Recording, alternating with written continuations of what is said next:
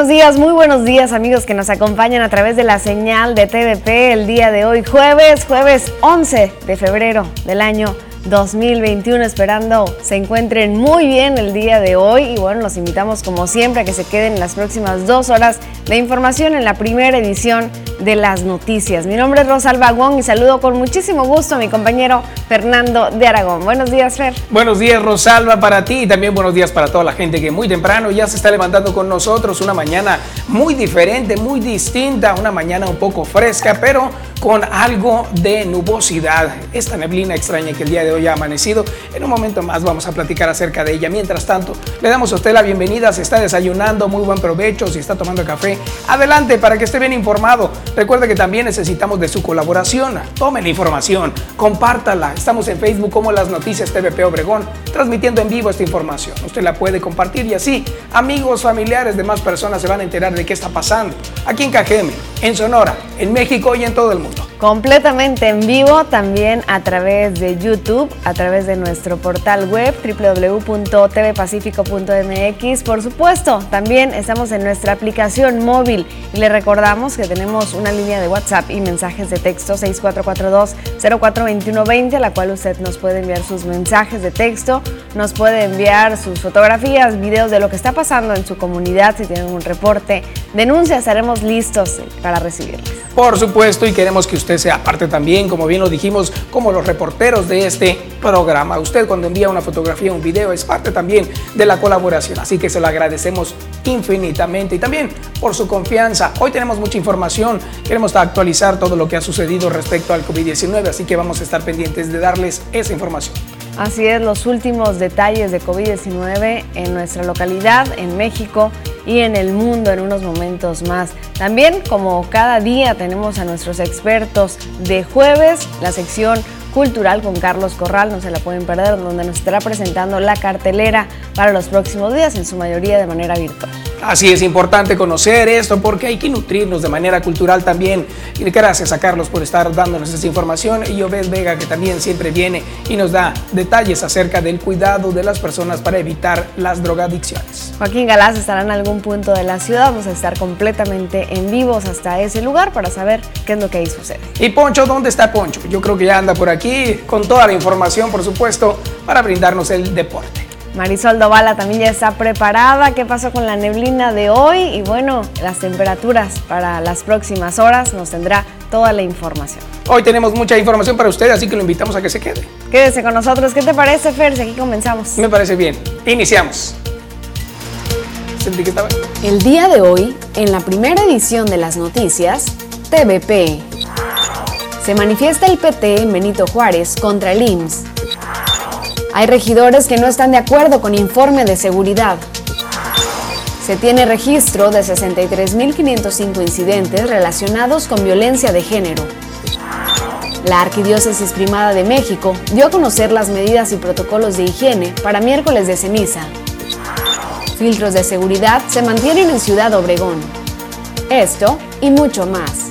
Quédese con nosotros en la primera edición de las noticias, hoy jueves 11 de febrero.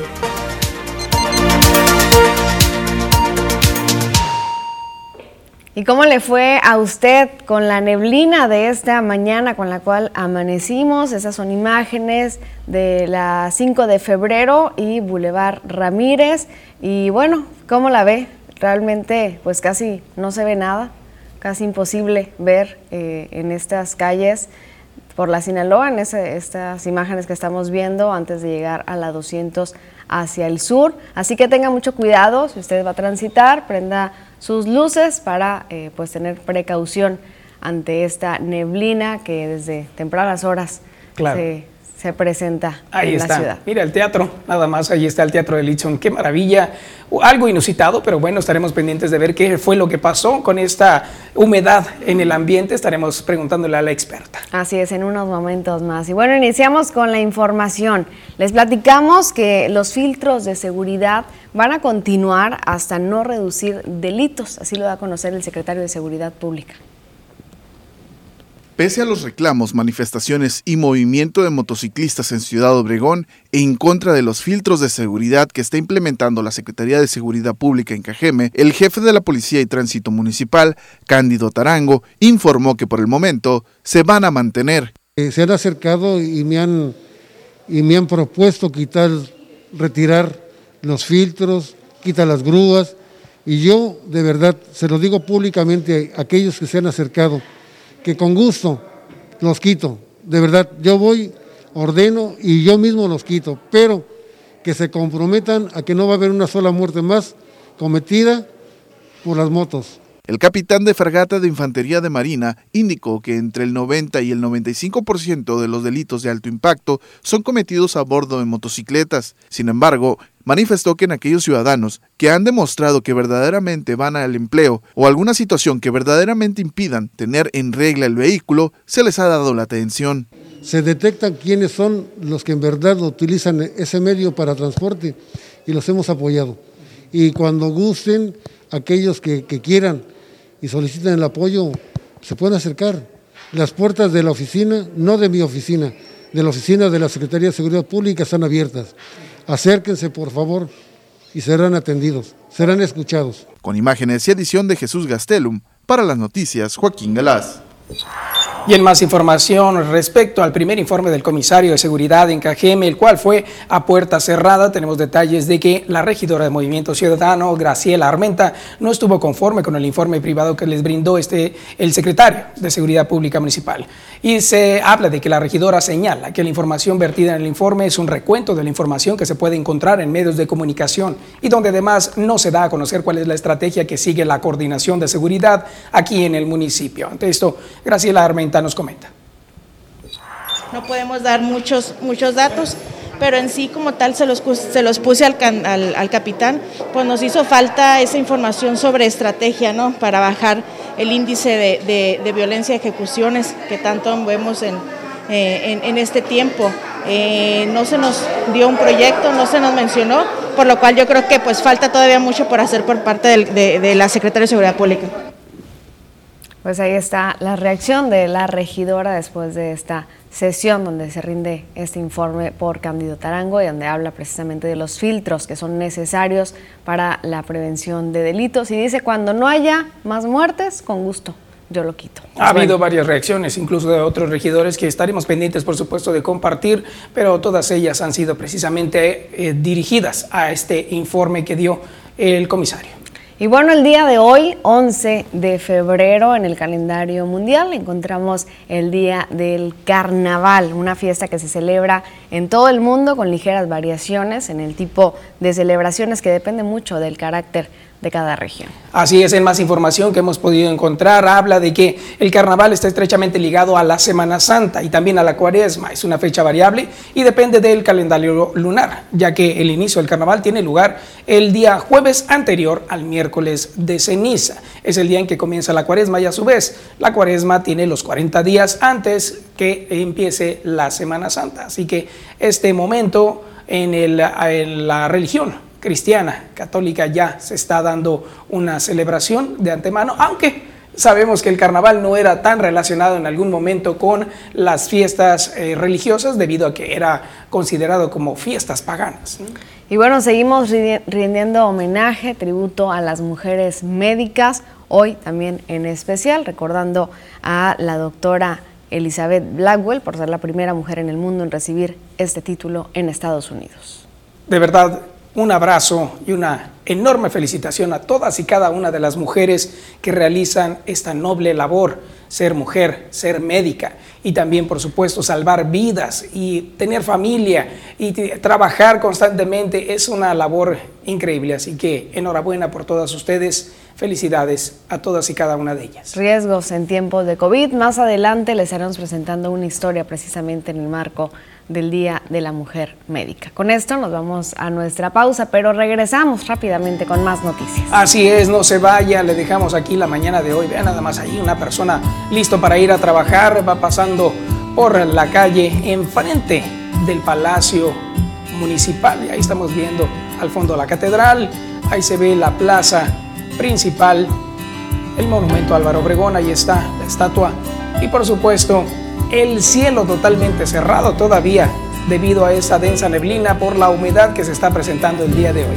No tanta neblina por acá y en el norte tampoco hubo neblina, el poniente tampoco. Creo que debe ser más cercano hacia los lugares de riego y también la laguna del Naineri, donde está un poco más, más condensada todavía. Ahí vamos a preguntar a la experta. Quédese.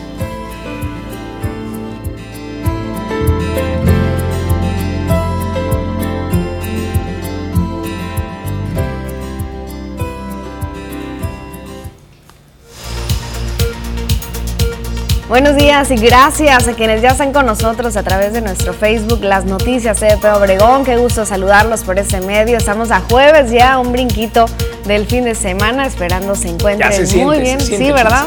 Ya, ya se siente que muy rápido está pasando la semana y los días, ya vamos hacia la primera quincena de febrero. Y como dijiste hace un momento, es día de carnaval, entonces ya estamos todos aquí con la celebración. A sí, aquí el cuate ya está celebrando el carnaval, ¿eh?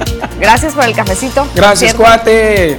cuate. Como siempre, bien aplicado, bien cargadito el café. Muy cargadito, ¿eh? Muy bien, qué maravilla. Muy bien. Y bueno, tenemos información para el día de mañana que tiene que ver con carnaval y todos los carnavales que han ocurrido en el mundo. ¿Cómo está la situación en este momento acerca del COVID-19? Esa información el día de mañana vamos a tener una especial para ustedes. Sí, para muchos es, es algo muy complicado el aceptar que no va a haber carnavales en algunos lugares del país y en otros lugares también internacionales. Pero bueno, saludamos a Maribel Armenta. Buenos días, tengan todos ya compartido. Amaneció frío, dice Maribel. Saludos, Maribel. Saludos a Ramón Ley, dice ya viéndolos y escuchándolos. Feliz jueves, que tengan bonito día. Muchas gracias. También anda por acá Maribel Armenta. Buenos días, todos ya compartido. Muchas gracias. Amaneció frío, dice. Hay que cubrirnos entonces. Muchas gracias, Maribel. Doble para Maribel. Felicito. Saludos. ¿Quién anda por ahí? Medina también. Saludos, muy buenos días con mucha neblina. Manden sus fotos y videos de lo que están viendo en las calles, Luz Elena Vázquez, en Pueblo Yaqui, mucha neblina también. Wow, eh, me imagino que allá debe ser un poco más densa todavía debido a que todo el alrededor hay mucha humedad por el valle del Yaqui precisamente, entonces si hay alguna imagen que compartan, algún video pequeño, con gusto recibimos acá. Estaremos listos para compartirla con todos.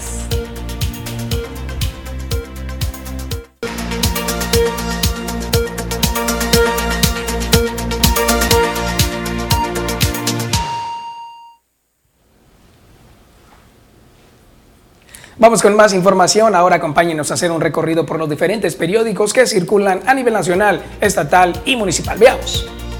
Iniciamos con el primero, se trata de El Universal, donde se habla acerca de los decomisos de droga en Ciudad de México, que es un golpe al cártel de Sinaloa. Reconoce García Harfuch que la Ciudad de México es un punto neurálgico donde confluye todo. Y en el Sol de México encontramos que van 154 sacerdotes muertos por COVID. Crisis en la Iglesia Católica. En enero fallecieron 19, según la unidad de investigación del Centro Católico Multimedial. Así los detalles. Veamos otro periódico. Este es el Excelsior. Dice que Fuerzas Armadas nos sacan adelante. Está entrecomillado porque lo dijo López Obrador. Son pilares del Estado mexicano.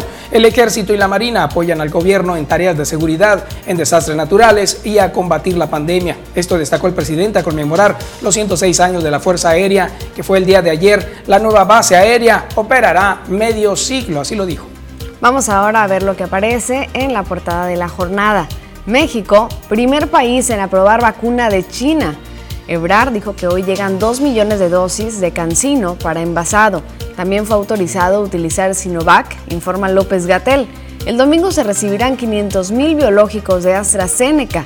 Ese antígeno es seguro para mayores de 65 años y contra nuevas cepas, dijo la OMS. Contagios por COVID llegan a 1.957.889. Vamos ahora con información de otro periódico. Este se trata de Milenio. Dice que tercer golpe al narco en Valle de México van 2.2 toneladas de coca.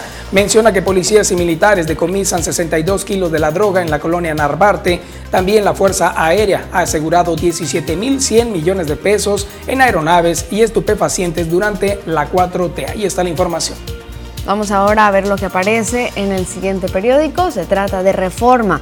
Peligran 196 mil millones de pesos. Alertan en Congreso. Advierten que Iniciativa Eléctrica pone inversiones en riesgo. litigarán empresas por indemnizaciones, dice Centro de Estudios de San Lázaro. Así sobre la propuesta de la reforma eléctrica. Veamos ahora lo que aparece en el expreso aquí en el estado. Dice que saltan del cuadrilátero a las boletas electorales. Eh, exboxeadores buscan las candidaturas en Sonora. Alcaldías y diputaciones locales están en la mira de cuatro pugilistas que alcanzaron la gloria como campeones mundiales. Vamos ahora a ver lo que aparece en El Imparcial. No solo INAPAM, adultos mayores podrán acreditar edad con su INE. El INAPAM continuará con la atribución de expedir credenciales de afiliación. Ahí está, por supuesto, la información que brinda el imparcial. Veamos ahora el otro periódico, El Sol de Hermosillo. Desde la capital dice que registra tu auto en Repube para que puedan encontrarlo si es que se lo roban. La Secretaría de Seguridad Pública lanzó un llamado a los ciudadanos para acudir hacia el CUM, el centro de usos múltiples, registrar sus vehículos con el fin de lograr localización. Esto por si se los llegan a robar. Vamos ahora a ver lo que aparece en medios Opson. Se registran más de 100.000 para vacuna un poco más de 100.000 personas mayores de 60 años, de unas 350.000 que se estiman en Sonora, se han registrado ya en la página que se habilitó por parte del gobierno federal para acceder a la vacuna contra COVID-19, aseveró Jorge Tadei Bringas. Vamos ahora con información también aquí en la región en este periódico diario del Yaqui piden que reubiquen las vías del tren aquí en Cajeme. Una serie de problemas hacia la ciudadanía acarrea el paso del ferrocarril en varios sectores de la ciudad. Por eso se ha pedido la intervención del alcalde Sergio Pablo Mariscal para que plantee este caso ante el gobierno federal. Vamos ahora a ver lo que está apareciendo en el siguiente portal síntesisnoticias.com. Se pone el municipio Palomita en seguridad pública a través de sus cuentas se presumen los avances que se han tenido en los últimos 72 días desde que Cándido Tarango ha estado al frente, pero omite récord que se batió en enero por los homicidios dolosos, así lo dice síntesisnoticias.com.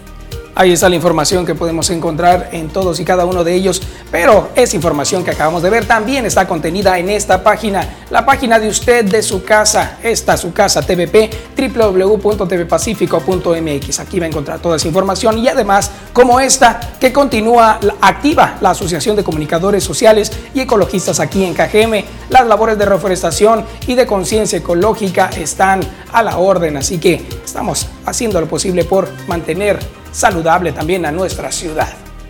Así es, lo invitamos a que ingrese a nuestro portal, ahí nos puede ver completamente en vivo y también puede seguir la información que se actualiza minuto a minuto. Es momento de hacer nuestra siguiente pausa, pero volvemos rápidamente. Quédese.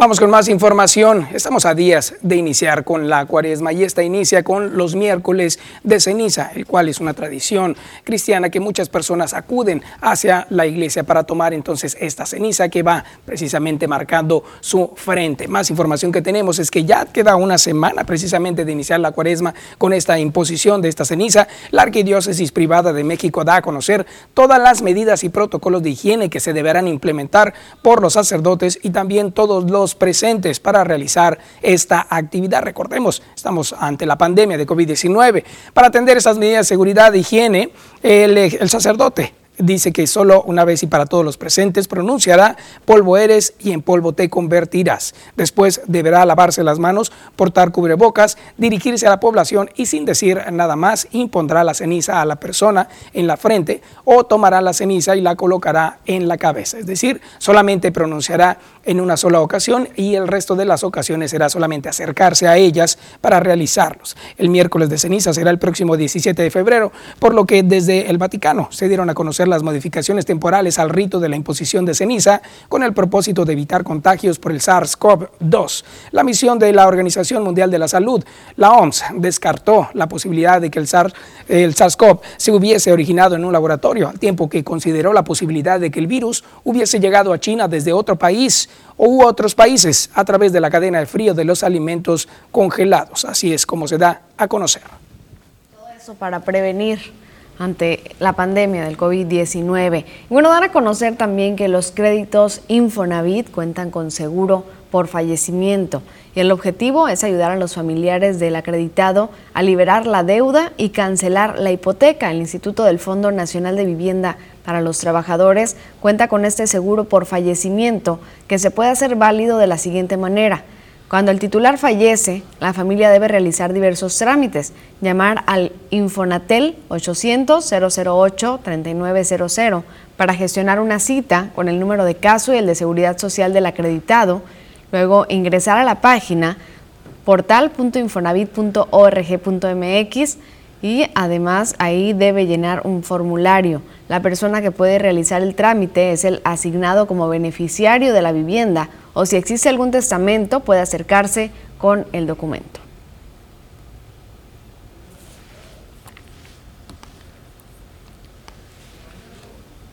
Le agradecemos a todos ustedes por estar en comunicación. Recuerde el número en el cual usted siempre puede enviar sus mensajes y también reportes o algún análisis de la información. 6442042120, que siempre con gusto ahí está apareciendo para que usted lo tome y que tenga esa confianza de enviarnos algún reporte. Tenemos algunos de ellos, por ejemplo, están preguntando por acá, dice, eh, buenos días, ¿qué tal? Estamos viendo un, un encharcamiento, dice que... Eh, que está, ah, no, que es un, está bloqueada la banqueta, impidiendo el pase peatonal a las personas, esto enfrente de Cedros 2, en la misma persona que quería tumbar el árbol. Claro, esa información el día de ayer también lo comentamos y con gusto estaremos pendientes de que usted esté pendiente de comunicarse acerca de otra situación que esté ocurriendo. Tenemos también otro reporte que este es muy recurrente ¿eh? y tiene se podríamos decir unos seis meses que nos envían casi a diario este reporte que es del Fobiste 2 atrás de los edificios del Fobiste, precisamente calle Jesús García y Otancagui, nos mandan eh, pues una laguna realmente que se encuentra ahí en ese espacio donde también hay un jardín de niños. También nos llega una imagen que están compartiendo con nosotros. Dice que Eduardo C. García y Chihuahua, en la colonia campestre, es donde se encuentra este encharcamiento. Es una calle que se alcanza a ver precisamente que está una esquina donde está todo encharcado. Solamente dan el reporte así. Dice en la calle Eduardo C. García y Chihuahua, en la colonia campestre. Es donde se encuentra esto. Así que estaremos pendientes de eh, darle algún seguimiento a ver qué está sucediendo ahí.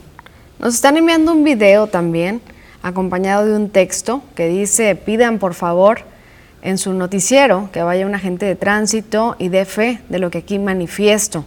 Lógico, dice, acompañado de las cámaras de TVP, yo soy vecino de este sector y todos los días se la juega uno al cruzar por ahí, al cruzar por ese crucero. Esperamos pronto, dice, haya una respuesta positiva por parte de las autoridades. Y bueno, véalo usted mismo, este video que nos están enviando, que dicen en este mensaje que se la tienen que jugar para pasar por este lugar.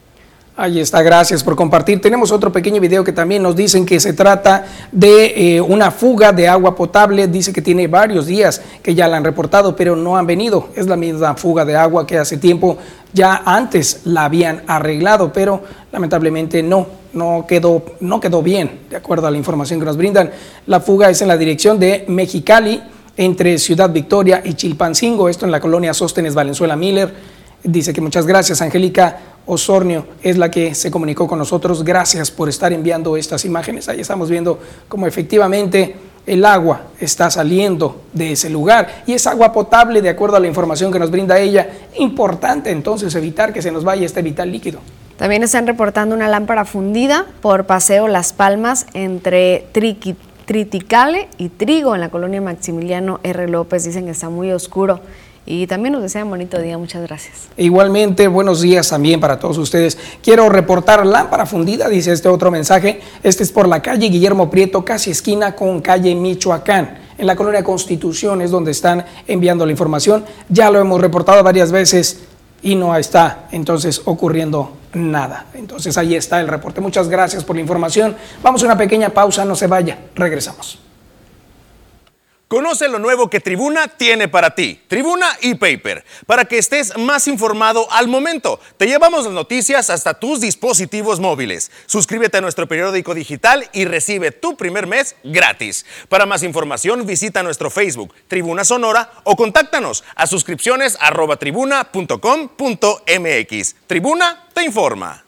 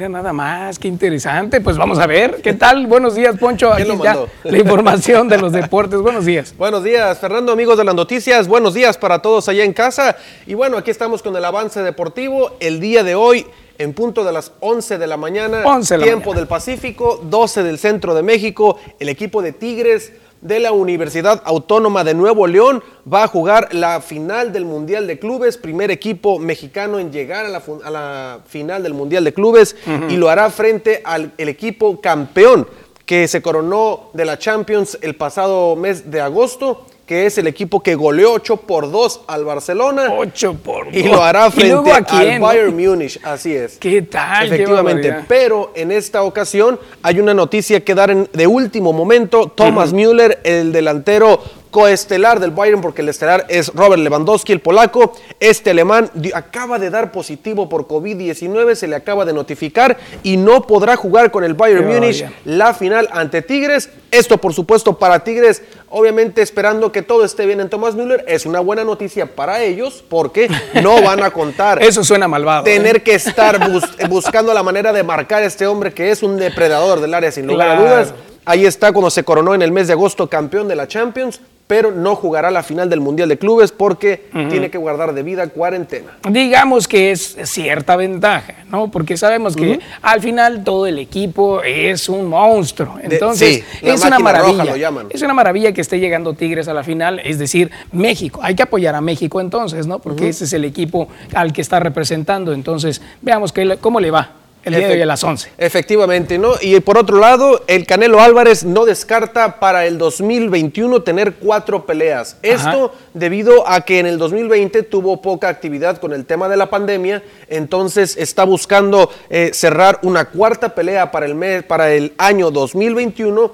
y pues obviamente que puedan ser los cuatro combates uno que le faltó durante el 2020 y bueno, ante esa situación vamos a ver si el gran campeón mexicano logra cerrar esos cuatro combates y ojalá por el amor de Dios que sea contra Gennady Golovkin y no contra otro bulto de papas, por favor, Dios mío de mi vida. Porque con ese tema de que brinco a esta división porque quiero ese cinturón, ah, brinco a otra división porque quiero ese cinturón, el caso Ajá. es que nomás se la lleva sacándole la vuelta a los rivales duros. Este es el único rival y Floyd Mayweather Jr. de los buenos y serios que ha enfrentado el Canelo, porque la realidad es que hasta Julio César Chávez Jr. di- dio risa cuando lo enfrentó en aquella ocasión donde tristemente no lanzó Bueno. ni dos golpes Julio César Chávez Jr. Sí, fue la verdad un poco eh, apreciable de manera, bueno, difícil, ¿no? No, no estuvo tan buena el asunto. Pero, oye, hablando del Canelo, entonces, eh, su próxima pelea, ¿cuál va a ser?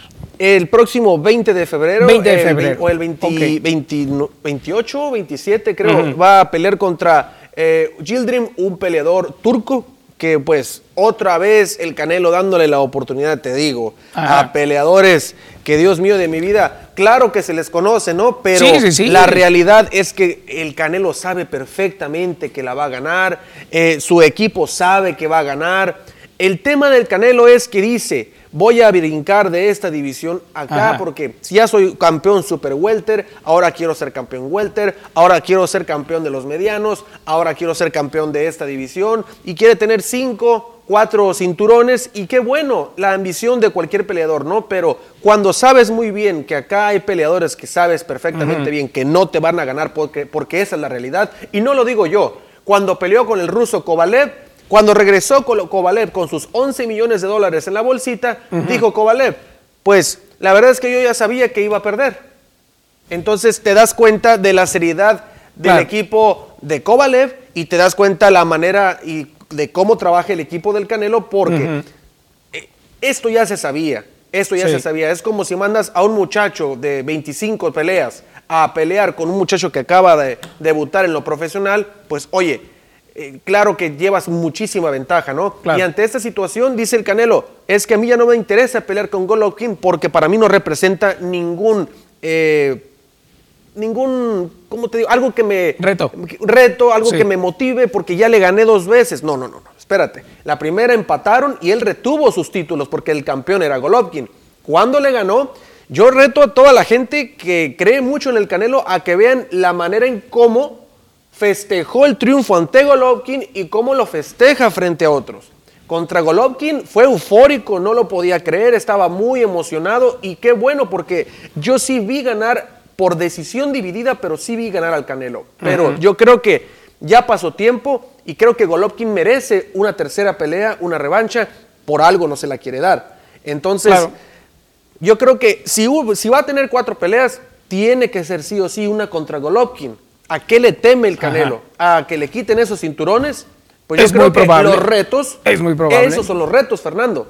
Retener tus, los cinturones contra un peleador al cual la gente cree que le puede ganar y que diga el Canelo, ya vieron cómo no me puede ganar, a un bulto, a un costal que sabes perfectamente que le vas a ganar y que solamente lo haces por hacer dinero. Yo creo que el Canelo ya, ya tiene bastante dinero, puede una, aunque sea una pelea, demostrarle a la gente, pero a mí lo que me molesta es que está esperando a que poco a poco le caigan los años a, Gol- a Golovkin, creo que tenía 36 años cuando lo enfrentó, pues que le caigan más los años y entonces ir, sí, pues agarrarlo un poco Otro más tipo de ventaja. Sí, exactamente. Entonces sí ganarle, pero Claro. no, la realidad es que es cierto, también dicen por ahí, oye, pero que Golovkin, que no se haga tontito, que ganó muchísimo dinero cuando peleó con el Canelo. Y sí, el negocio fue el Canelo Álvarez, pero en lo deportivo es el que más le ha exigido el kazajo al mexicano y por algo le sigue sacando la vuelta. Pues ya veremos entonces. Mira, ya tiene entonces en puerta cuatro peleas.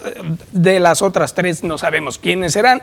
A lo mejor y se nos Pues ahí está. Ya veremos. El turco Gildrim ya es un hecho. Ahora en febrero van a pelear. En los últimos de febrero, el último sábado. Entonces, más adelante, los últimos, los otros tres combates que quiere otros tres, pues ojalá que se den. Y te digo, ojalá sea contra peleadores de alta categoría y no contra peleadores que no ofrecen absolutamente nada arriba del cuadrilátero. Muy bien, ya sabemos que ahorita vas a regresar con más información, Más pero no te vayas. Mira nada más lo que está sucediendo aquí en el valle. Vean Venga, más. vamos a verlo. Qué bonita es la venganza cuando Dios nos la concede. Ya sabía que en la revancha te tenía que hacer. Ahí te dejo mi desprecio, yo que tanto te adoraba, pa' que veas. ¿Cómo viste? Canta como Poncho? el señor Fernando Aragón aquí en el estudio. No, no, no, eh, me lleva ventaja, me lleva ventaja. Pensaba yo que era a lo mejor un artista ya consagrado, pero no, se trata precisamente de otro tipo de talento, un trabajador de campo que estaba eh, en sus labores en ese momento, pero pasó por ahí esta persona de nombre Marco Morales, que nos envía este video que logró captar cuando este trabajador estaba con mucha actitud, gente de campo con Así muchas ganas de trabajar y haciendo esto, cantando mucho mejor tu trabajo. Exactamente. Por algo, el señor Fernando Aragón. Insistes, no voy a cantar, no voy a cantar en ese momento. Lo que sí es interesante aquí es conocer que hay mucha gente que disfruta su trabajo alrededor en el Valle del Yaqui, vean nada más. Y qué, maravillosa manera, ¿no? Te digo, interpretación. Te, sabe mejor el trabajo, se te van las horas rapidito, cuando menos piensas, tu jornada de trabajo ya terminó. Así es, y gracias Marcos Morales por estar enviando este tipo de Gracias, videos. gracias a toda la El- gente que se captar comunica y es- que envía este tipo de videos. Exacto, captar este tipo de imágenes se los agradecemos muchísimo. Con esto vamos a una pausa, pero regresas. Regresamos a las 8.40 con toda la información deportiva. Ahí está.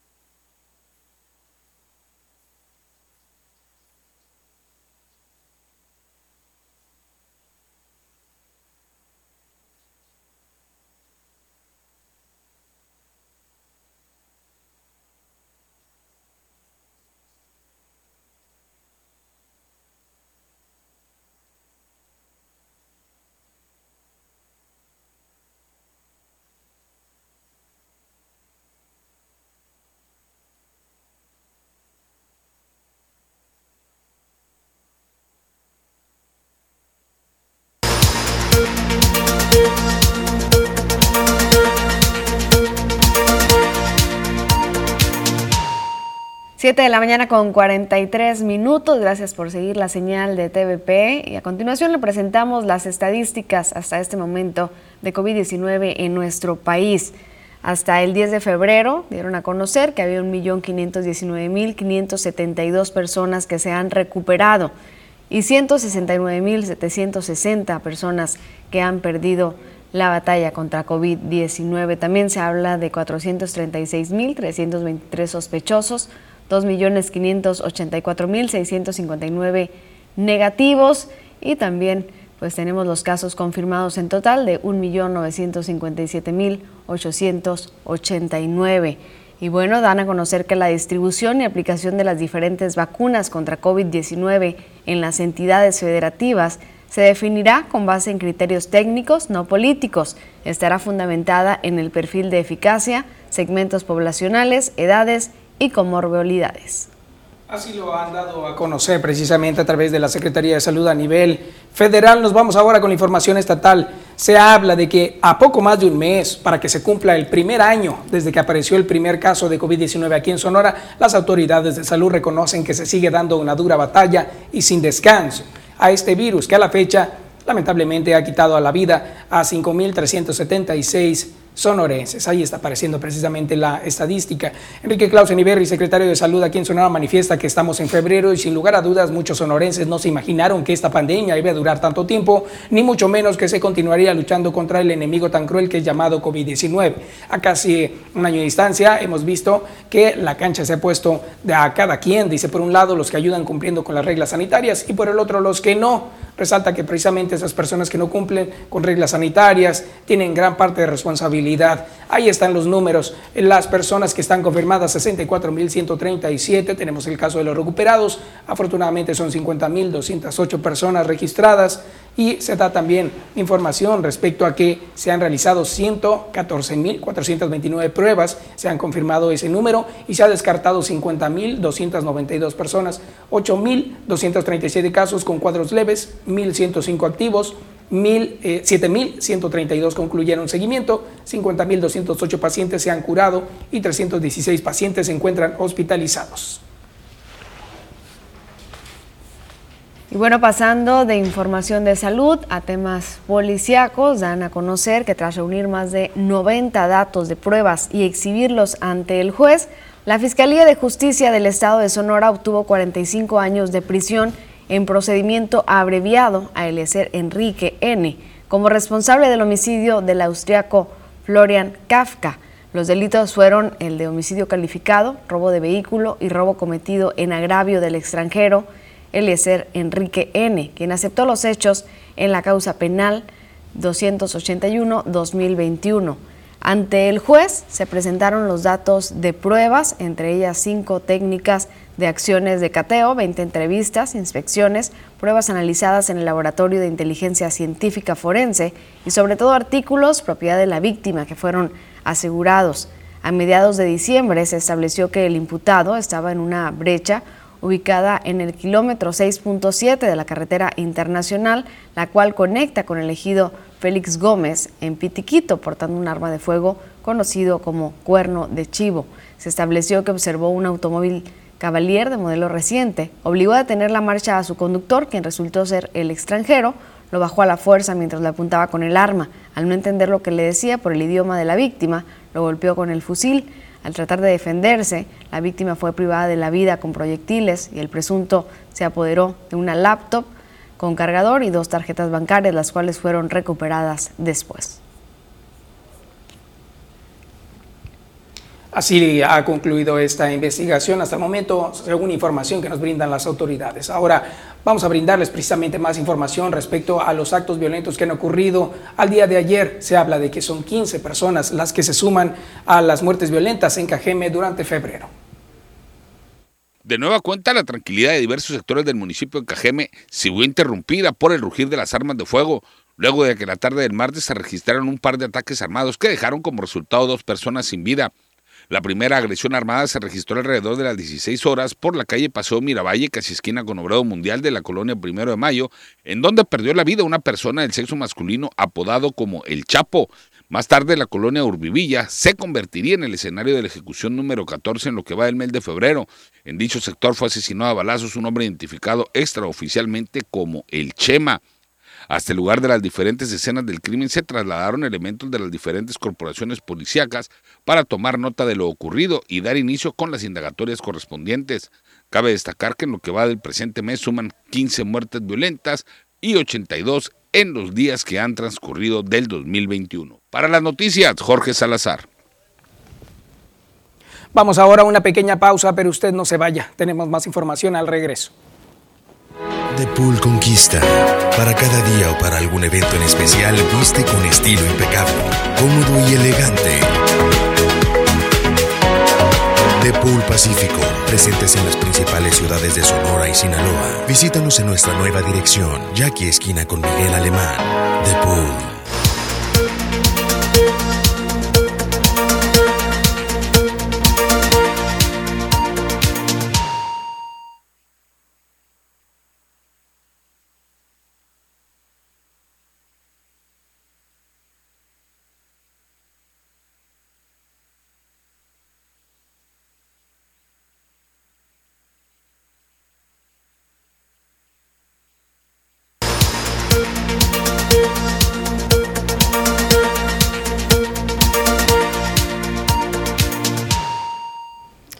Pandemia se superan los 60 mil incidentes de violencia que tienen que ver con género que están reportados al 911. De acuerdo al Observatorio Sonora por la Seguridad, entre marzo y diciembre se registraron ante el número de emergencia 911 63.505 incidentes relacionados con violencia de género. Asimismo, la mencionada organización civil dio a conocer que el total de incidentes reportados durante el confinamiento ocasionado por la pandemia del COVID-19 Únicamente se abrieron 6.281 carpetas de investigación. Entre los delitos más recurrentes relacionados con la violencia de género destacan acoso, violación simple y equiparada, violencia de pareja y familiar, además de incidentes de violencia contra la mujer, abuso sexual y feminicidio. Según las estadísticas, los municipios con mayor incidencia en la comisión de este tipo de delitos se encuentran Hermosillo, San Luis Colorado, Nogales, Cajeme, Guaymas, Agua Prieta y Navojoa, entre otros. Para las noticias, Jorge Salazar. Vamos con otra información, esta tiene que ver con el cuidado de nuestra ciudad, en la cual ya se está haciendo reforestación y por supuesto una educación ecológica gracias a los, al grupo de activo de la Asociación de Comunicadores Sociales y Ecológicos de Cajeme. Hacen labores de reforestación, veamos. A un año de ser sembrados 25 árboles, la mayoría siriam u olivo oscuro, en uno de los parques de residencia Los Misioneros, el 99% de estos continúan en fuerte crecimiento debido al compromiso del Comité de Vecinos y de la Asociación de Comunicadores Sociales y Ecologistas de KGM AC, quienes han estado al pendiente. Solo un árbol se secó y este miércoles fue repuesto por un NIM, reconocido por sus propiedades medicinales, mismo que esperan crezca y de sombra y oxígeno para el disfrute de quienes viven en los alrededores. Que se replique estas estos comités de vecinos, que haya muchos, como la familia Cornejo, que se ha motivado tanto para plantar en esta colonia y en otras partes, porque si no se motivan los vecinos, no le enseñan a los hijos, a los nietos, ¿Cuál es la cultura? Hace un año fueron sembrados en dos parques y un camellón de la colonia 60 árboles. La mayoría continúa de pie. Sin embargo, don Alfonso Luna refirió que sigue existiendo un déficit importante de árboles en la localidad y lamentó que la falta de lluvias durante la temporada anterior no fortaleciera los árboles que habían sido sembrados, por lo que llamó a los ciudadanos y a los operadores de pipas a regar los árboles que estén pequeños y en crecimiento y hagan un uso controlado y eficiente del agua a fin de destinar el líquido a quienes realmente lo requieran. Hay quienes le dejan una manguera por media hora a un árbol que ya tiene 18, 22 metros de alto, que está verde, que está fresco, que está muy bello. Y ahí en una taza gigantesca le siguen poniendo agua, agua y más agua. Eso sucede en comisarías, en los campos y también en la ciudad. Y repito, esa agua le hace falta a los árboles en crecimiento, a los animalitos. Con edición de Molebra Camontes informó para Noticias TVP, María Celeste Rivera. Carlos Cornejo, quien es integrante del Comité de Vecinos de los Misioneros y quien también integra la Asociación de Comunicadores Sociales y Ecológicos, informó que a lo largo de 10 años de realizar siembra de árboles en varios puntos del municipio no se había alcanzado el éxito que hoy disfrutan al sobrevivir más del 90% de los árboles plantados de un año a la fecha, lo que adjudicó al compromiso de los mismos vecinos por verlos crecer tras mencionar que con el cambio climático que se vive hoy más que nunca se requiere además de sembrar cuidar de los árboles por sus beneficios al medio ambiente. Como generadores de oxígeno, refirió que han trabajado alrededor de cinco comités, pero la idea es que esto siga creciendo. Queremos invitar a otros eh, comités de aquí de la ciudad que, que, se junten y nos hablen a nosotros como asociación para hacerles la plantación y que, y que cuiden los árboles porque en la ciudad plantamos los árboles y tienen un 40 o un 30% de éxito de, que se logren. Y en este fraccionamiento hemos tenido un 95, un 97% de éxito. ¿A qué adjudica? A que los vecinos se unen, el comité une a los vecinos para que lo rieguen. Y que nos hable a nosotros como, como asociación y nosotros con mucho gusto les gestionamos los árboles ante el ayuntamiento, ante, ante CONAFOR, ante el ejército, donde tengamos que gestionarlos y, les ayudamos a plantarlos. Ahí está la información y por supuesto el cuidado de nuestro entorno es algo muy, muy importante y prueba de ello ahí está las labores que están realizando cada uno de los organismos y también usted, usted en su casa que está realizando una excelente labor al cuidar su banqueta, reforestar también es algo que ayuda mucho a nuestra ciudad. Vamos ahora con información que tiene que ver también con lo que usted está viendo a su alrededor, alguna problemática, alguna situación o también análisis de la información al 6442042120. Ahí está apareciendo. Y tenemos ya un mensaje que nos llega que dice, quiero reportar de nueva cuenta, dos casas están en total abandono, se llevan ahí malvivientes, eh, hay drogas lamentablemente en ese sector, dice, hay muchos niños y ya lo hemos reportado en varias ocasiones está en la calle Torrance 511 y 513 entre la del Tórax y San Bernardino, fraccionamiento Los Ángeles. Muchas gracias, dice esta persona. Bueno, ya está. Estamos viendo que efectivamente dos casas totalmente abandonadas, vandalizadas, que no están siendo atendidas. Los dueños, quién sabe dónde estarán. Y bueno, también están poniendo una denuncia por quema de árbol, dice esto es por la Cabo Corriente entre Coahuila y Puerto de Guaymas. Se habló al 911 en dos ocasiones y nomás tomaron el reporte y nada que han venido. Tengo familiares asmáticos, dice, sirve también de taller de carrocería y una peste de tiner. Ojalá se hiciera algo o número de ecología, algún número que sí atendiera. Vamos a averiguar sobre esta situación, qué es lo que se debe hacer y les pasamos, por supuesto, todo el dato. Ahí está un reporte desde allá. Muchas gracias a, Guaymas por estarse comunicando. Tenemos también otro reporte en fraccionamiento Los Encinos. Mencionan que desde marzo no tienen alumbrado público. Marzo del año pasado. Dice, no tenemos alumbrado público, no hay luz en todo el fraccionamiento, ya no aguantamos, hay muchos vagos, dice el comentario. Estaremos pendientes, ahí está la información, ya la mencionamos. Gracias. También nos confirman una información de reporte de aguas sucias, que es por la calle Valle del Yaqui 1446, entre Paseo Miravalle y Carlos M. Calleja. Esto es en la colonia Miravalle, dice ya es mucho tiempo que tenemos así y no vienen a arreglarlo. Quien reporta se llama Julián Nevares. Muchísimas gracias por la confianza, esperamos pronto pueda cambiar esta situación. Tenemos pausa, volvemos con más. Nunca fue tan fácil verse bien. Ana Armas, Hairdresser. Actitud hacia la belleza. Un lugar que entiende lo que quieres y cómo eres. Ana Armas, Hairdresser. Profesionales que van de la mano con las mejores marcas del mundo. Ana Armas, Hairdresser. Tu mejor experiencia en belleza.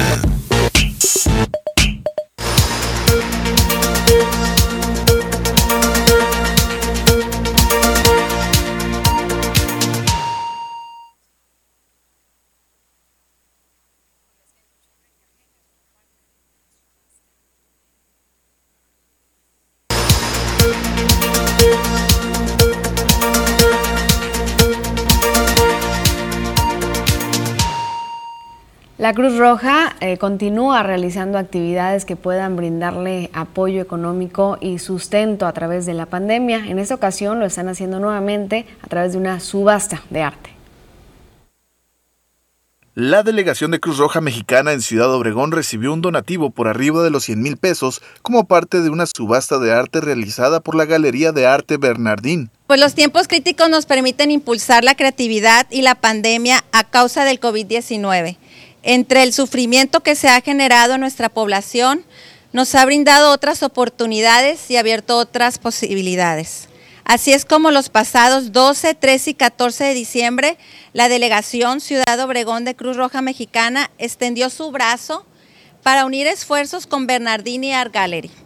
Un evento que resultó una bocanada de aire fresco en medio de la dificultad. Algunos artistas cajemenses como Claudia Encinas y Dora Luz Sarmiento participaron con la creación de obras de arte que en conjunto, a nivel nacional, sumaron poco más de 400, donde los artistas donaron el 30%, 50% e incluso el 100% de lo recaudado con el fin de apoyar a esta institución de salud que sigue otorgando el servicio durante este periodo de pandemia.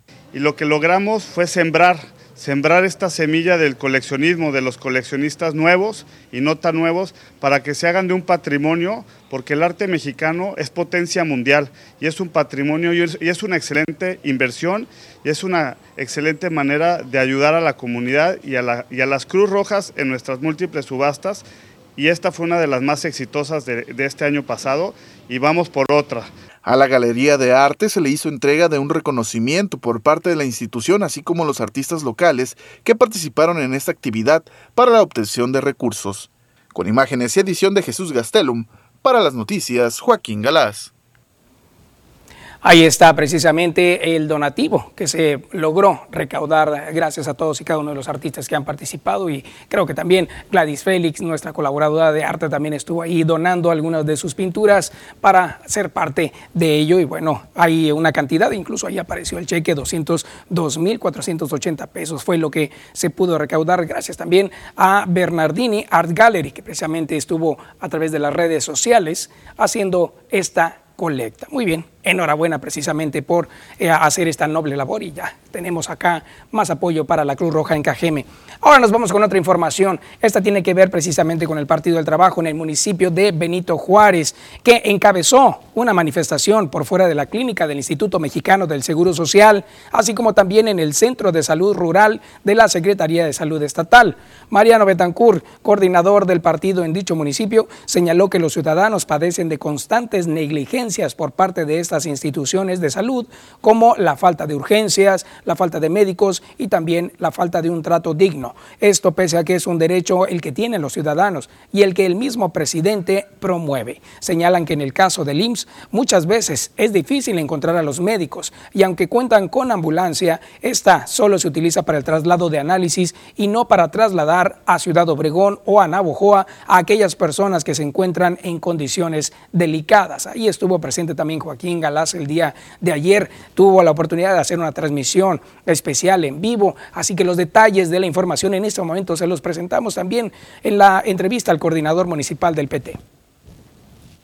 Uno de ellos, principalmente el que nos más está afectando, es la falta de, urgencias médicas.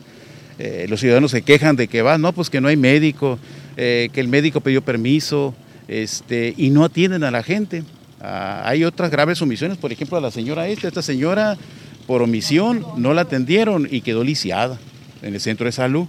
Eh, y otros, y otros, y otros este, ciudadanos aquí que pues incluso han fallecido. Hay un, hay un caso de, un, de los últimos, ¿no? de un señor que falleció porque no le, le diagnosticaron un medicamento sin, sin tomarle sus signos vitales, sin siquiera revisarlo. ¿no?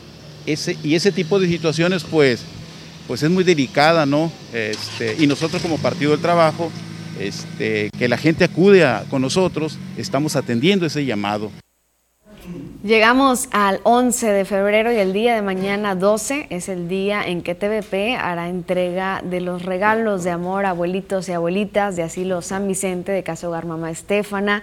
Así que agradecemos muchísimo a quienes ya han venido a traer este regalito para ellos y para ellas, para hacerlos felices en este próximo día del amor y la amistad.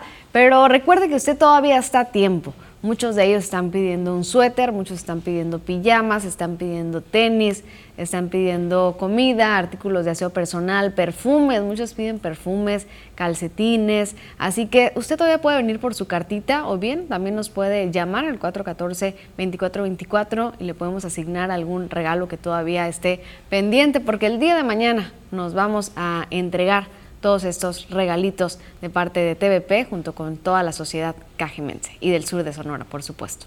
Qué excelente oportunidad, así que aprovechen. Este es el momento de que usted dé un pedacito de su corazón, que de verdad aquí nosotros con gusto vamos a hacer esa entrega en honor de usted y por supuesto queremos que se sientan felices todos los abuelitos. Ellos han escrito unas cartitas para poderlas entregar aquí a TVP y nos han comentado incluso lo que han eh, solicitado, cosas pequeñas, de verdad. Eh, es algo que les va a eh, dar una sonrisa increíble, así que apóyenos, sea parte de ello. Con mucha ilusión están esperando su regalo de amor. Con esto vamos a la pausa, volvemos con más. Un regalo de amor de TVP en su segunda edición llegará a los abuelitos del Asilo San Vicente en Ciudad Obregón y a la casa Mamá Estefana de San Ignacio Río Muerto. Únete a nosotros adoptando un abuelito con su petición específica o trae a nuestras instalaciones productos de aseo personal y llevemos juntos un regalo de amor.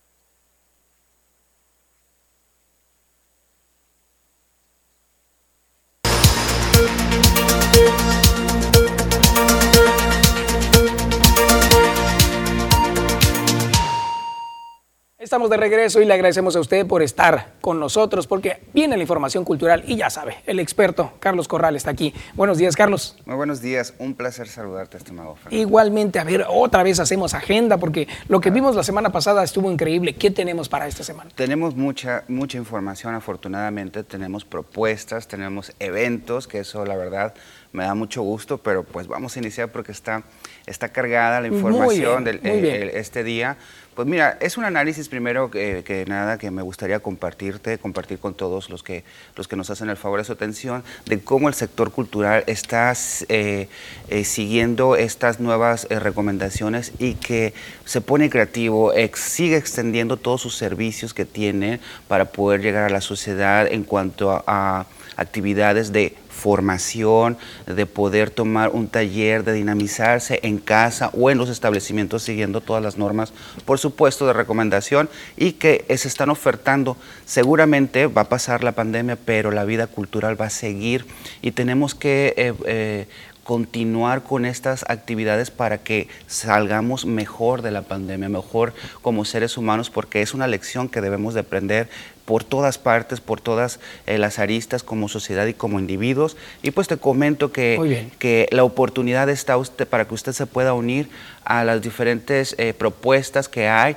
Aquí estamos viendo algunas eh, de, la, de lo que es la Academia de Arte, la Sociedad Cultural. Usted conoce que está en Morelos y Chihuahua, que está extendiendo los, los diferentes... Eh, propuestas del ensamble instrumental de metales, eh, también hay talleres de pintura y teatro, eh, de actuación y se está extendiendo también para actividades físicas, como ya lo veíamos, hasta yoga y karate también, como actividades físicas que son benéficas para todos los que tienen la oportunidad de tomar este tipo de de talleres. Está abierto desde la mañana, eh, horarios matutinos para yoga, para que usted pueda ser parte eh, de, estas, de estas propuestas de Hatha Yoga, que son la verdad muy eh, inclusivo restaurativas para el cuerpo y también encontrarse actividades físicas como el karate, que pues son la verdad en la sociedad cultural quizás no, no precisamente de lo que solemos ver pero pues está la actuación, puede, puede aprender también este, algún instrumento, etcétera. Es nuestra oportunidad de estar con nosotros mismos,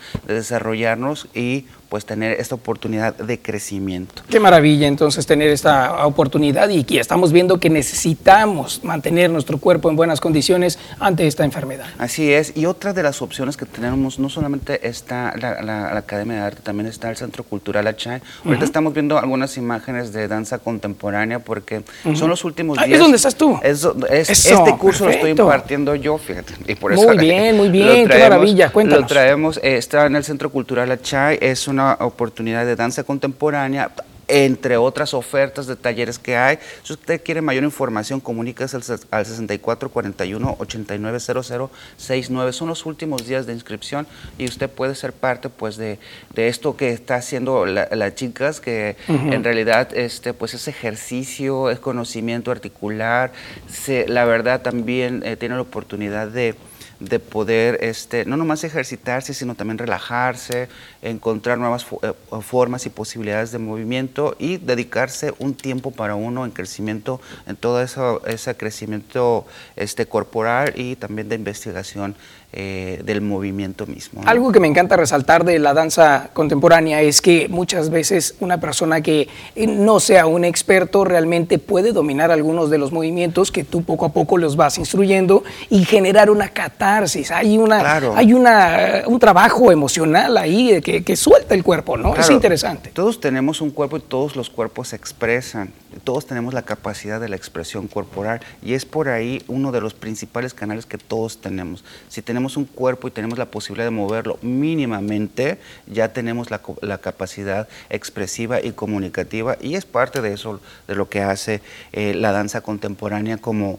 un medio de expresión eh, ya alejado de, de muchos de, los, de las convenciones y más apropiado a las necesidades de un individuo en la sociedad de expresar. Entonces, ¿a qué hora tenemos ese curso contigo? Eh, son los lunes y los miércoles de 5 y media a 7 de la tarde y estamos por el lado poniente de la ciudad y es una opción más de muchas porque también eh, me gustaría comentar de que hay bastantes artistas, eh, bastantes academias que están haciendo su propio esfuerzo, que las hemos puesto aquí en la mesa, pero pues a veces el tiempo no se puede este, partir para todos, pero lo estamos así dosificando. Está 311, está Santos Ballet, la academia misma que ya hemos hablado, está eh, la Petaca, lo mismo que están haciendo las instituciones educativas en extender sus talleres en diferentes modalidades. Es hora de que nosotros tomemos nuestra responsabilidad sobre nosotros mismos para cultivarnos y para poder practicar y salir mejores como individuos y como sociedad de esta pandemia. Totalmente de acuerdo. Ah, estaba viendo que también tienes en la agenda algo de blues. ¿Qué es eso? Sí, fíjate que ya lo habíamos comentado, lo habíamos preparado desde enero, eh, eh, que es,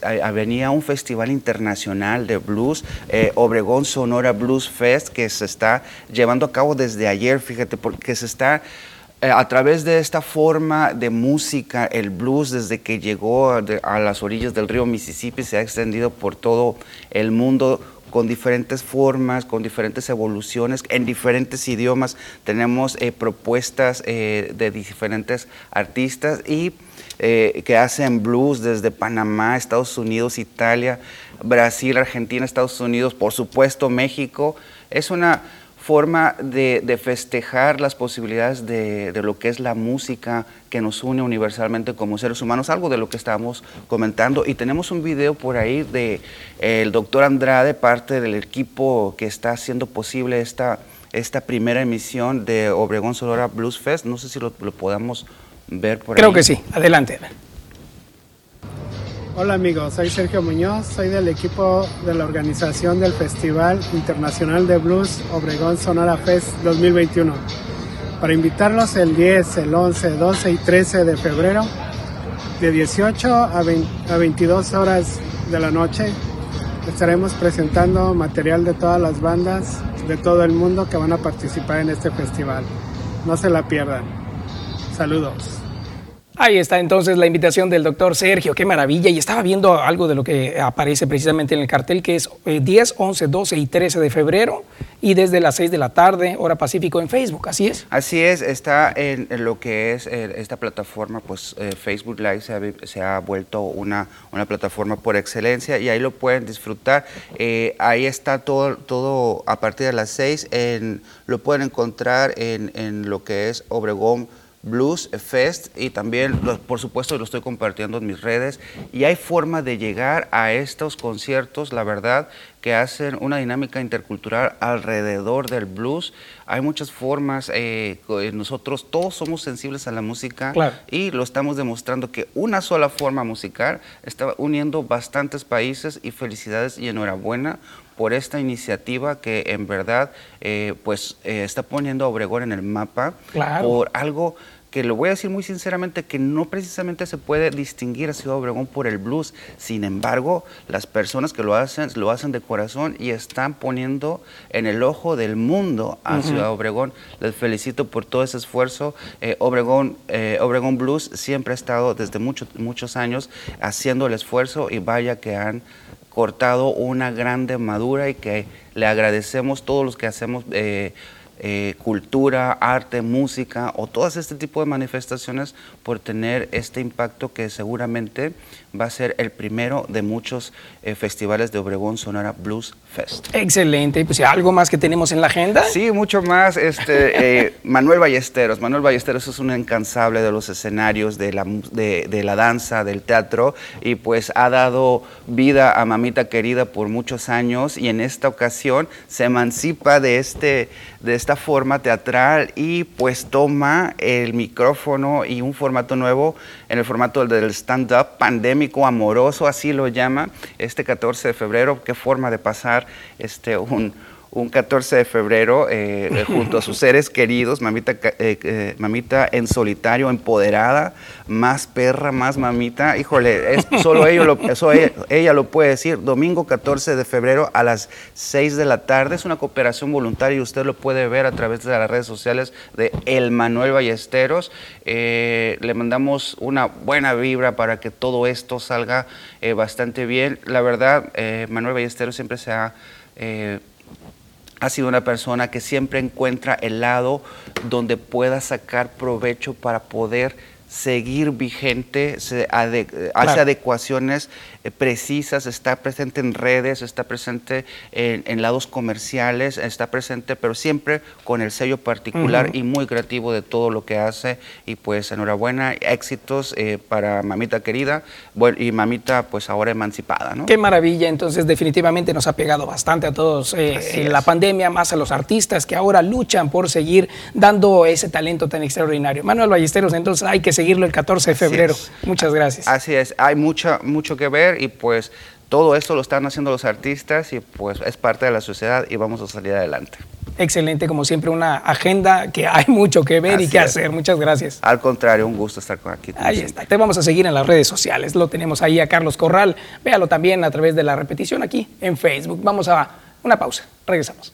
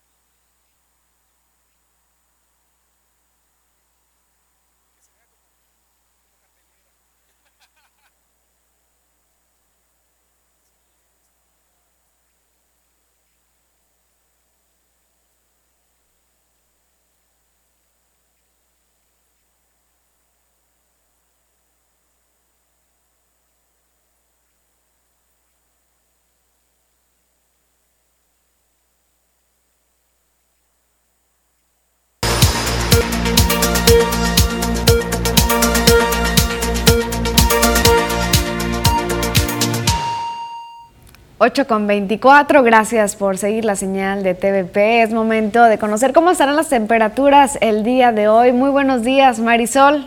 Adelante con la información. ¿Qué tal, Rosalba? Buenos días, te saludo con mucho gusto. Feliz jueves, ya acercándose el fin de semana. Y mira, yo lista con toda la información que tiene que ver con las condiciones del clima. Muy feliz jueves. Y sí, fíjate que por acá amanecimos con muchísima neblina en el sur de la ciudad. Sí, Rosalba, les platico rápidamente. Viajando por nuestra nación, principalmente para conocer las temperaturas actuales en algunos puntos importantes de nuestro país. Esta mañana, vea usted, Tijuana amanece con 10 grados, mayormente soleado, la misma temperatura y condición de cielo para Chihuahua, 13 para La Paz, el termómetro para Durango baja hasta llegar a un solo dígito, 9 grados centígrados, el sol en todo su esplendor.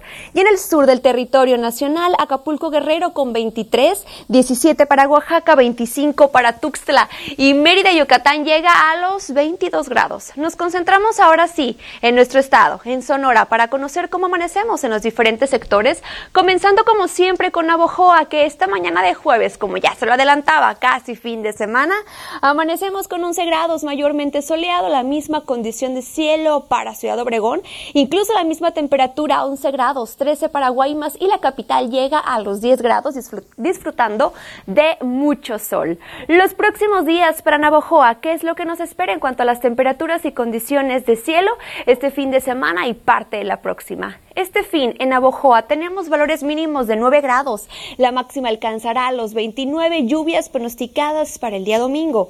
Ya la próxima semana mínimas de 8, máximas de 25 y predominan las condiciones de cielo mayormente soleado la próxima semana. Hagamos un recorrido también por Ciudad Obregón para conocer los siguientes días, las temperaturas y por supuesto que también las condiciones de cielo. ¿Qué es lo que tenemos este fin de semana en Ciudad Obregón? Valores mínimos de 8 grados, máximos máximas de 29, también pronosticadas lluvias para el día domingo para que lo considere.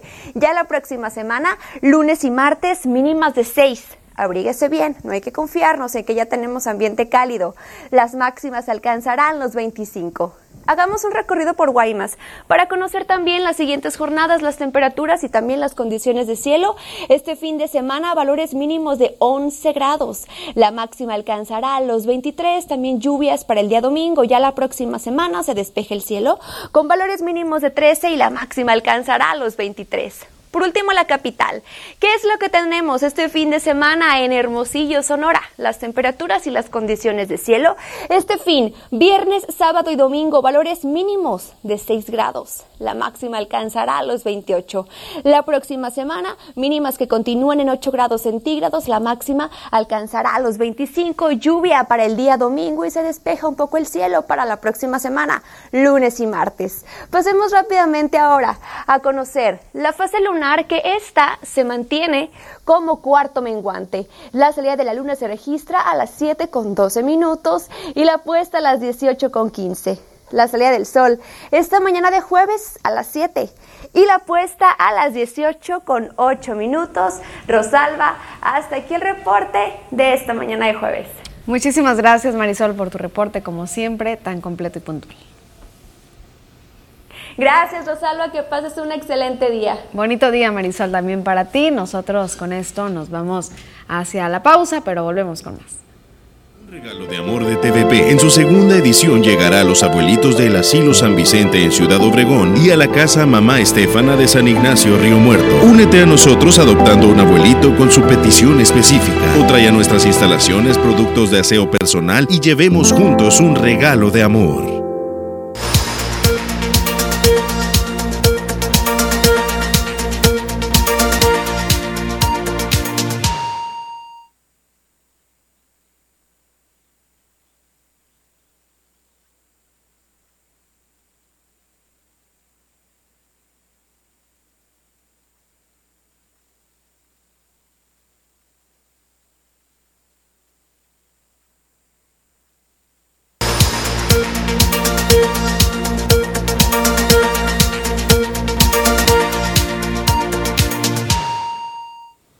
Tenemos las 8 de la mañana con 32 minutos. Vamos a conocer qué está pasando en algún punto de la ciudad y para eso nuestro compañero Joaquín Gala siempre tiene información que brindarnos. Adelante Joaquín, buenos días. ¿Qué tal Fernando? Muy buenos días, buenos días a todo el auditorio. Nos encontramos Bueno, como ya te pudiste haber dado cuenta, nos encontramos en las vías del ferrocarril, Fernando, aquí este, enseguida de lo que es la colonia Benito Juárez. Y bueno, eh, nos trasladamos hasta acá esta mañana para platicarte acerca de esta intención o iniciativa que tiene el Club de Usuarios de Ciudad Obregón, que busca precisamente que el patio de movimientos o el patio de trabajos de ferrocarriles mexicanos, eh, tras un convenio de alguna manera se busque retirar de este sector de la ciudad. ¿Con qué fin? Bueno, con el fin de que este espacio se vuelva un espacio recreativo y seguro para la ciudadanía. Por aquí cruzan muchísimas personas desde lo que es este sector oriente hacia el centro de la ciudad. Y bueno, nos comentaba Humberto, eh, presidente precisamente de esta asociación del Club de Usuarios, que eh, en caso de que se diera, fuera efectivo el poder sacar las vías del ferrocarril de aquí de Ciudad Obregón, como se han hecho en, otros, eh, en otras ciudades del país, pues también nos estaríamos evitando el, añejo problema de los pasos a desniveles. Eh, estos espacios podrían ser rellenados y se podrían utilizar eh, vías, eh, ahora sí que a nivel, a nivel de calle. comenta que, nos comenta que el proyecto ya se encuentra en análisis por parte del Instituto Municipal de Investigación y Planación Urbana, IMIP, desde el año 2000.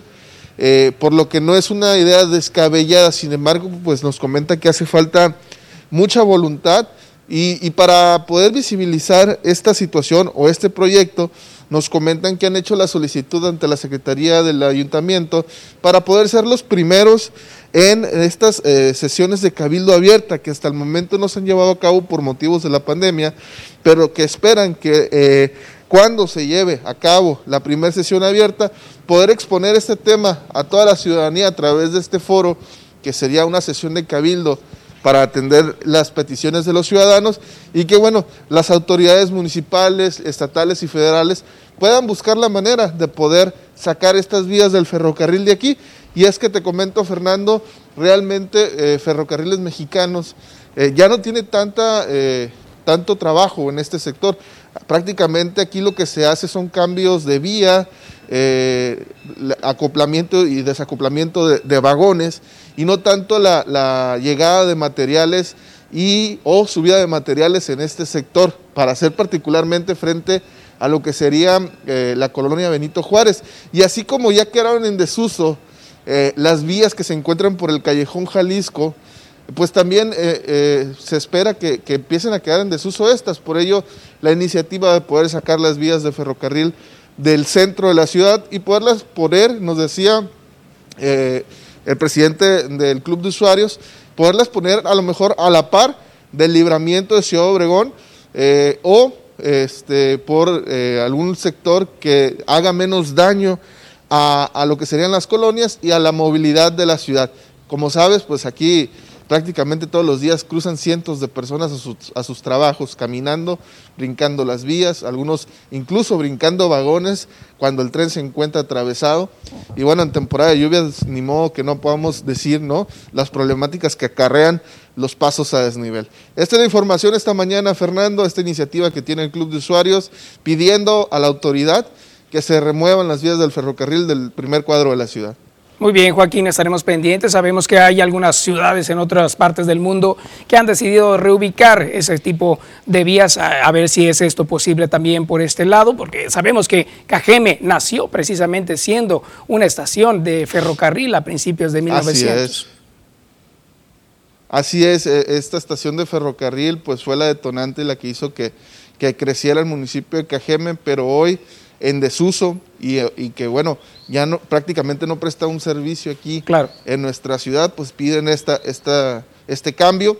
También te comento que nos decía que es en Monterrey donde precisamente eh, se logró hacer ese, esa, esa reubicación de patios de manejo, de patios de, de, ferrocarriles mexicanos, inclusive eh, donde resultó beneficiado precisamente esta empresa, ya que de tener tres, cuatro carriles para hacer manejos de, vagones, eh, pues se convirtió en una especie de, centro ¿no? de ferrocarriles donde tienen hasta 12, 12 vías para poder hacer cambios de, vía y manejos de vagones. Claro, y las grandes ciudades como la Ciudad de México, donde también en, eh, había algunas vías y desaparecieron, se convirtieron en calles, ¿no? Entonces, bueno, es una idea muy controversial, estamos viendo ahí que eh, has tenido bastante información, estaremos pendientes de ver que nos brindes mucha más acerca de ello.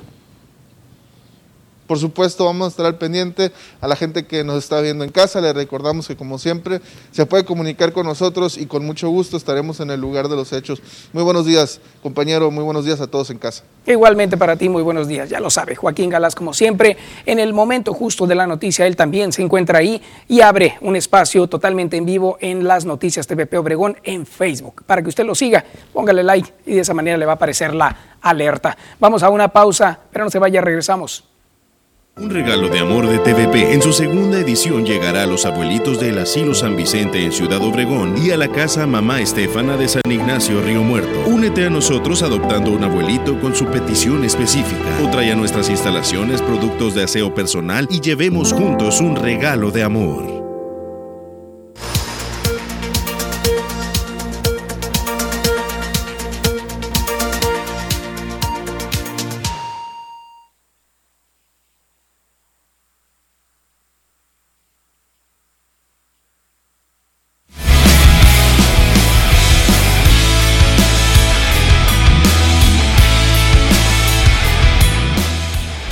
¿Qué tal amigos de las noticias? Muy buenos días, tengan todos ustedes bienvenidos a la información deportiva esta mañana. En el béisbol de las grandes ligas hay noticias y sobre todo de dos peloteros. Uno porque está suspendido y no podrá jugar esta campaña 2021 que se avecina. Es Robinson Cano, este hombre que jugó para las Estrellas Orientales allá en Dominicana, que estuvo eh, con el equipo de las Águilas Ibaeñas, fue campeón en la Liga Invernal de la República Dominicana, representó al país quisqueyano en la Serie del Caribe, se coronó campeón en Mazatlán, Sinaloa, México, también en la misma justa caribeña y bueno, no podrá jugar debido a que usted recordará dio positivo por eh, sustancias prohibidas. Por otro lado, Clayton Kershaw, el lanzador estelar de los Dodgers de Los Ángeles, solamente le queda la temporada 2021 en su contrato en las grandes ligas. Y vamos a ver entonces si el equipo de los Dodgers de Los Ángeles le renueva contrato. Al parecer no tiene ninguna propuesta todavía. Vamos a esperar si la directiva de los Dodgers de Los Ángeles seguramente lo van a renovar para tener esa rotación sólida fuerte con Clayton Kershaw, con Walker Bueller, con el señor Trevor Bauer que va a reforzar esta temporada a los Dodgers de Los Ángeles, a Dustin May, a Julio Urias y bueno, toda esa camada de grandes lanzadores que estarán formando parte de los Dodgers de Los Ángeles para la campaña 2021 que a propósito, lanzadores y receptores, ya lo habíamos anunciado en Out 27 el próximo miércoles jueves y viernes de la semana próxima estarán reportando con sus debidos equipos en Florida y en Arizona para iniciar las grandes ligas el día primero de abril. Vamos con información del fútbol mexicano porque Santiago Solari, técnico del el equipo del América, se cree favorito y convencido de poder ganar la Conca Champions en esta edición donde ya están listos los, los octavos de final. Por supuesto también platicar del tema de Tigres ante el equipo del Bayern Múnich que esta mañana en punto de las 11 de la mañana estarán jugando la final del Mundial de Clubes. Santiago Solari, timonel de las Águilas, no se anda por las ramas y afirmó que su América es un evidente favorito para ganar la Conca Champions 2021. Mira, esos títulos no los pongo yo, evidentemente los pone la propia historia de los clubes, ¿no? Entonces, eh, si el América fue el que más la, más la ganó, evidentemente es, es favorito porque es- fue el que más la ganó. Yo huyo de todos esos eh, lugares comunes porque para ganar los títulos hay que competir. Y nuestro objetivo es competir cada partido para ganarlo. Si uno hace eso, está más cerca de ganar los títulos. Eh, el tema de, poner campeones a priori o, perdedores a priori eh, a los que competimos, que somos todos los que estamos dentro, no solamente del América, sino de los otros clubes, eh, sabemos que lo que nos define es la competencia y, cómo, y cómo encaramos la competencia. Todo lo demás, evidentemente, son valoraciones que, eh, que ustedes están para hacerlas, ¿no? Pero también la, la historia de los clubes cuenta y, y en ese caso... tiene- Ricardo Ferretti tiene tanta fe en que sus Tigres vencerán al Bayern Múnich que recordó cómo el tri de Juan Carlos Osorio pudo pegarle a la selección de Alemania en la pasada Copa del Mundo de Rusia 2018. No hay memoria, exclamó el Tuca Ferretti. La verdad también es que parece que no hay memoria en el fútbol. La última confrontación entre mexicanos y alemanes se dio en el último mundial. A veces se acuerdan cómo quedó el resultado. Y aquí el recuerdo del festejo de la afición mexicana en Moscú de aquel 17 de junio de 2018 que gritó a todo pulmón el gol de Irving Lozano.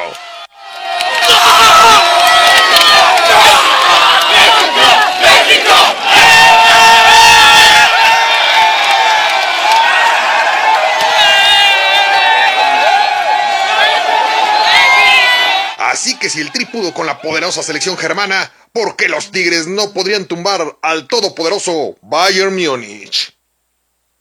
Ahí está el recuerdo entonces del equipo mexicano cuando venció a Alemania 1 por 0 en la cancha de Luzniki allá en Rusia con el gol del Chucky Lozano. Y aquí están las imágenes de Thomas Müller porque es la noticia esta mañana.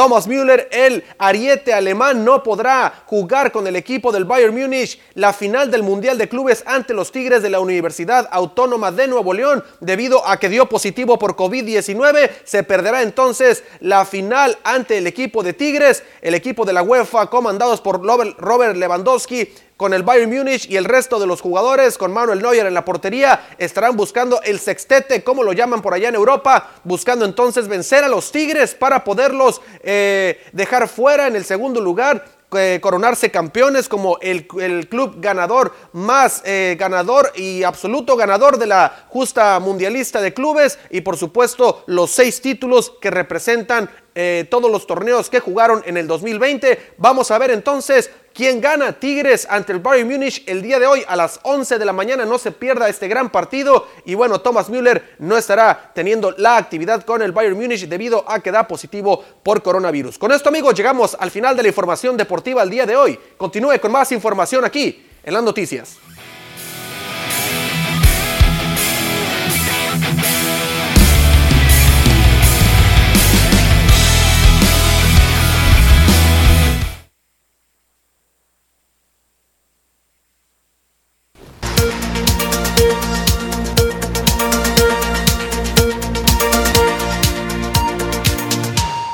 Nos están reportando un problema con el INE en Esperanza. Dice que no dejan pasar y la gente se está enojando, no están atendiendo y corren a las personas. Vamos a averiguar qué es lo que está sucediendo por allá en el INE, en el módulo de Esperanza, para tenerles más información.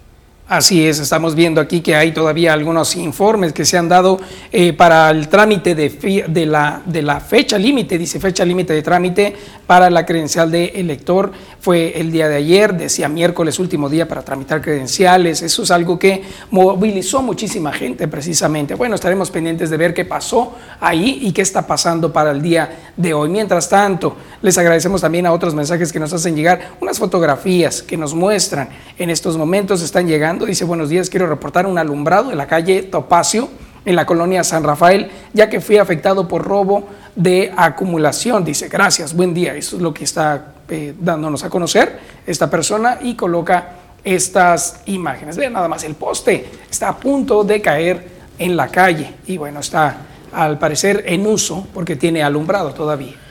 Tenemos también una petición de apoyo para toda la ciudadanía. Dice, buenos días amigos, les pido su ayuda para ayudar a un familiar que tuvo un accidente en moto. Ella es mamá trabajadora de Uber Eats, la atropelló un carro y la Cruz Roja la llevó a la clínica San José y pues no completan la cantidad que se debe para que la dejen salir, para poder llevarla al IMSS, se tiene que pagar y pues no contamos con la cantidad. Se lo agradecerían si nos pueden apoyar. Dice hoy por ella y mañana por ustedes. Gracias por su atención. Es Ana Lilia Rafael. Es el apoyo que están solicitando. Gracias, también están eh, eh, colaborando por acá algunas personas con otros mensajes. Dice también que hay una tarjeta también a la cual pueden apoyar y que por supuesto es para Ana Lilia Rafael, la que está en esta situación tan difícil que no han podido trasladarla de un hospital a otro. Gracias por reportar también un drenaje tapado en la callejón Cárdenas 544 Sur en la colonia Benito Juárez.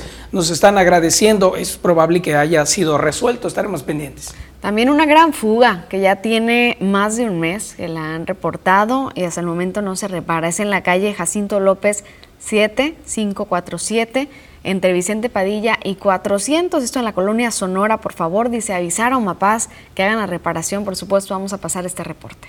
Ahí está el reporte, gracias. Buenos días, quiero reportar también un drenaje tapado, calle Santuarios, 1335, entre eh, y Catedrales. Al parecer es eh, lo que están mencionando. Repetimos, calle Santuarios, 1335, así está. Piden vigilancia especial para la colonia Quino en Misión Sari, que ese es un, también un reporte recurrente. También nos escriben y dice, por favor, escójanme una cartita y me dicen que salió para llevar el regalo de amor para los abuelitos, porque mañana se entregan estos regalos de amor, así que todavía pueden eh, traerlos. Ahorita estábamos eh, recibiendo algunos de esos regalos que están llegando a las puertas de TVP. Qué lindas personas, de verdad, son todos ustedes que están colaborando y qué buen mensaje nos está llegando. Eh, precisamente de eso, escojan ustedes esa cartita, dice, y aquí eh, con gusto la vamos a separar para que la tenga y pueda llevar ese obsequio. Que le repetimos, es un obsequio muy pequeño, es significativo, es algo que el abuelito con ese pequeño detalle va a ser muy, muy feliz. Así que gracias a todos aquellos por colaborar y venir a solicitar ese regalo para el abuelito. Nos dicen hace dos días vinieron los de Mapaz, lo único que hicieron fue quitar la tapadera del drenaje y no hicieron más. Comentaron que era un problema colectivo, ya que son tres o cuatro drenajes tapados que están en la calle Vicente Padilla y bueno, están reportando el, el charco de agua que está con este drenaje tapado en ese lugar.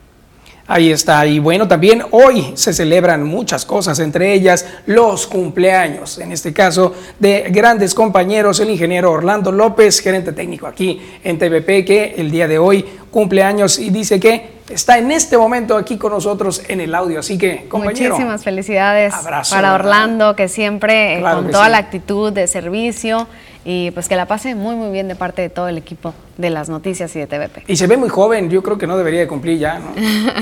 Muchas felicidades. cumpleaños. ¿El pastel? Sí. ¿Se va a hacer? Muy bien, bueno, agradecemos también a otras personas que siguen en comunicación. También están llegando otros mensajes. Mencionan por acá, dice que eh, por la calle Ponciano Arriaga, número 259, eh, hay una fuga desde ayer casi no sale agua de mi casa, por favor, nos urge que arreglen, es pura agua limpia en la colonia Constitución, importante entonces atender esa circunstancia. Y bueno, tenemos más mensajes que estamos recibiendo donde nos dicen saludos desde Navojoa, Sonora, gracias a toda la gente de la Perla del Mayo, que de hecho nos están pidiendo eh, que hagamos una investigación sobre las restricciones que se hacen por allá y las libertades también ahorita con el tema de COVID-19. Y bueno, vamos con más detalles sobre lo que está sucediendo en el Congreso del Estado de Sonora y es que eh, pues nos dan a conocer al día de hoy, pues cuáles son las discusiones que se están viendo en el Pleno del Congreso, donde se presenta una iniciativa que permita introducir la figura de imprevisión de contratos. Ernestina Castro Valenzuela es quien presentó ante el Pleno este proyecto de decreto que reforma y adiciona diversas disposiciones del Código Civil para el Estado de Sonora, con el objeto de introducir la figura de la imprevisión en los contratos civiles de tracto sucesivo. La coordinadora del grupo parlamentario de Morena dio a conocer que dicha figura permite que las partes contratantes puedan modificar los términos de un contrato civil cuando se presente un acontecimiento extraordinario ajeno a la voluntad de las partes en un contrato, como es el caso de la pandemia, lo cual ha provocado una crisis económica en el país. Y el día de hoy es Día de las Médicas, así que rendimos un tributo en la atención de la pandemia del COVID-19 ha sido contundente. El deseo por ayudar a quienes lo padecen las ha enfrentado al temor de enfermarse y con ello a sus familias ante lo transmisible del virus, que ya ha cobrado la vida de varias de ellas un temor que permanece latente y que les ha implicado un doble reto. Es el caso de la médica en urgencias, Hilda Berenice Audelo, encargada del Centro de Atención Temporal COVID-19 del Instituto Mexicano del Seguro Social y quien es madre de dos niños pequeños. Mira, eh, considero que nosotros lo hemos tomado con, un doble compromiso, porque siempre hemos trabajado enfocado eh, nuestra prioridad de, nuestro trabajo en nuestra familia. Entonces, la sensación de aportar a la pandemia y sobre todo proteger a nuestra familia, yo creo que en las mujeres ha sido un reto todavía mayor que para el hombre. Cada momento que nosotros atendemos nuestro trabajo, al terminar el día la verdad se siente un poco de incertidumbre. Momentos de tristeza que incluso mencionó la han llevado a replantear su profesión. No obstante, ha sido más la fuerza interna y el deseo por ayudar, lo que le ha permitido seguir adelante, aunado a las satisfacciones que tienen cada vez que un paciente es dado de alta y les da las gracias. Ha habido sensaciones de incertidumbre porque a veces hemos sido los mensajeros del último adiós de estas personas, de, de su sentir y la verdad que sí duele mucho en el alma porque los que estamos ahí somos doctoras, somos mujeres, somos mamás y, y, no somos héroes, somos mujeres que estamos enfrentando esta, esta, esta terrible pandemia.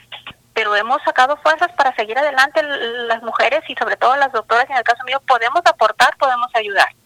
Y, y tenemos que comprometernos a hacer el trabajo con, con calidad, con, con compromiso para ayudar al paciente y no exponer en ningún momento a nuestros seres queridos.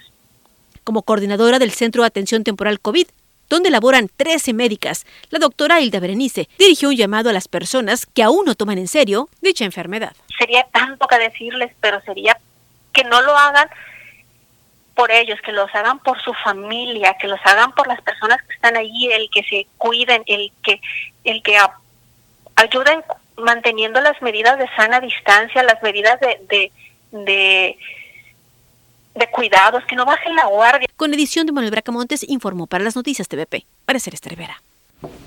Muchos mensajes de felicitación para las médicas en su día. Que bueno, esperamos que la pasen bien y que sigan siendo, como hasta hoy, un gran ejemplo. Con esto llegamos al final de este espacio, agradeciendo su atención. Un excelente día y, por supuesto, que disfruten su café. Bonito día para ti, Rosalba. Éxito a todos. Igualmente, Fer. Gracias.